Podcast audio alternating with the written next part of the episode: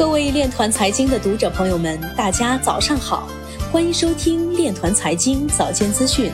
今天是二零二零年十二月七号，星期一，农历庚子年十月二十三。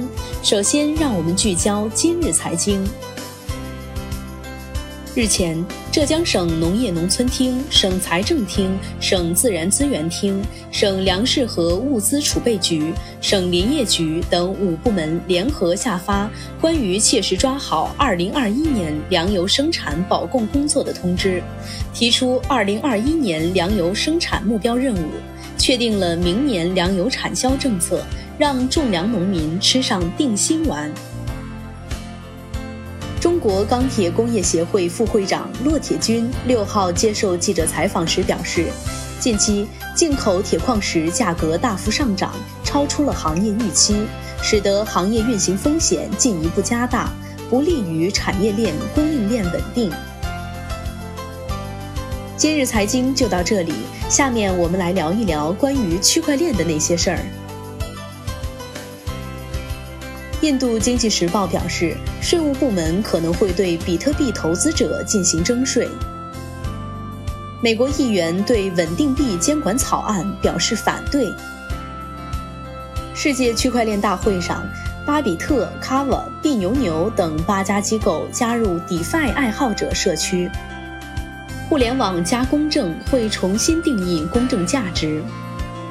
未来一周，以太坊可能跌破五百美元。未来五到十年，黄金、比特币等非美元计价资产会有一波价格走强行情。巴比特发布首款智能硬件钱包 Holder Wallet。岛行创建的全新商业生态将为推动全球经济增长、改变经济格局贡献力量。华中科技大学陈涛表示，建议探索启动政府上链工程。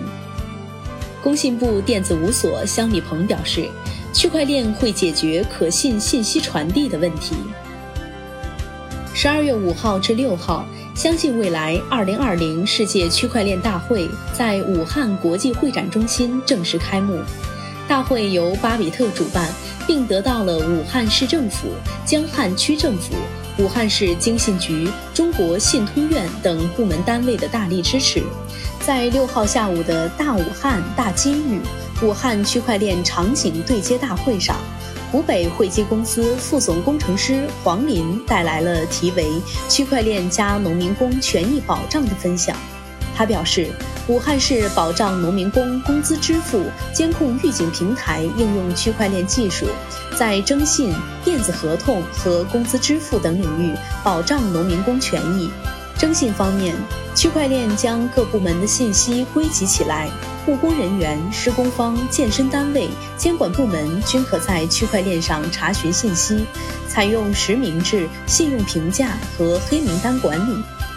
电子合同方面，以前工地上是口头协议，现在利用区块链加电子合同，将劳动合同搬上区块链，且具有法律效应。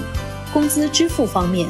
各方在区块链上可查到相关信息，个人、企业、政府使用同一套账本。以上就是今天链团财经早间资讯的全部内容，欢迎转发分享。如果您有更好的建议，请扫描文末二维码与主播分享。感谢您的关注与支持，祝您生活愉快，我们明天再见。